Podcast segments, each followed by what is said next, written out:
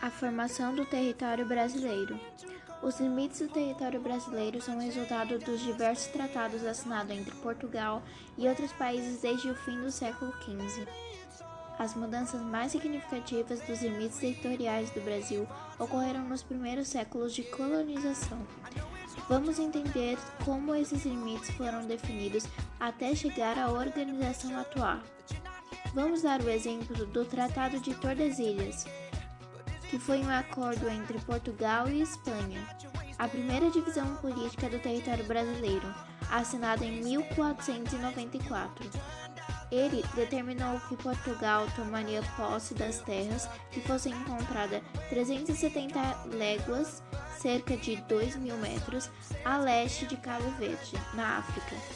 E já a Espanha ficaria com as terras que fossem encontradas a oeste dessa linha imaginária.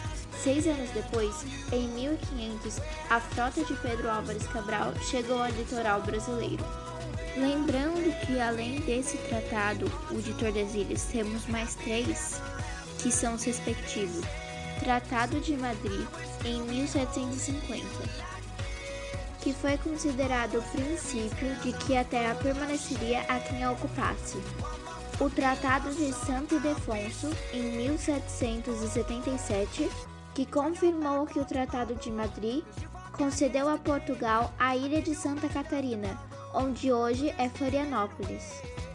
A Espanha, a colônia do Sacramento, que atualmente é a cidade de Uruguai e a região dos Sete Povos das Missões, que hoje faz parte do Rio Grande do Sul. E por fim, o Tratado de Petrópolis, em 1903, assinado entre Brasil e Bolívia, incorporou o estado do Acre no território brasileiro. Essa foi uma breve explicação de como os tratados contribuíram para a formação do território brasileiro.